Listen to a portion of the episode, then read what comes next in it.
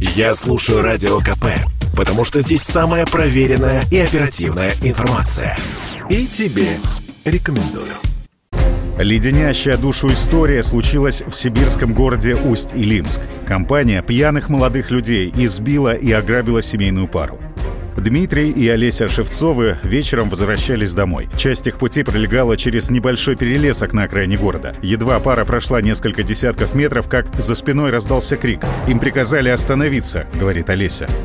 Было четверо. Сходу напали на меня и на моего мужа. Ничего не спросили. Ничего не сказали абсолютно. Не спросили, не сказали. Сразу начали избивать, требовать телефон. Трое избивали мужа. Хватали там, ломали палки, деревья, избивали его.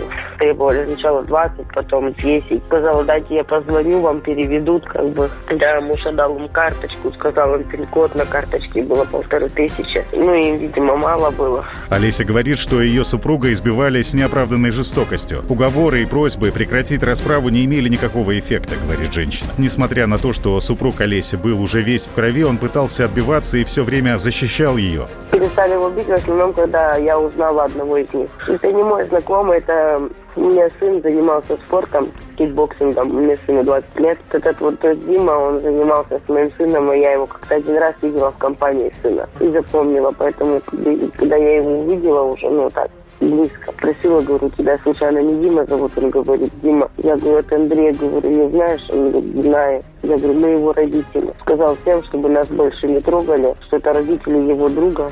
Но было поздно. Пострадавший мужчина хоть и был в сознании, но уже не мог двигаться. Нападавшие ушли, а напоследок пригрозили убить, если кто-нибудь узнает о нападении, говорит Олесь. Выбравшись из леса, женщина встретила прохожего, который вызвал неотложку и полицию. Дмитрия госпитализировали. Разрыв селезенки, череп пробит в четырех местах, а челюсть в трех. Вот далеко не полный список повреждений.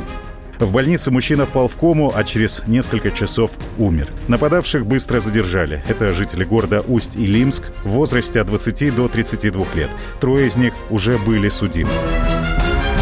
Александр Фадеев, Радио КП.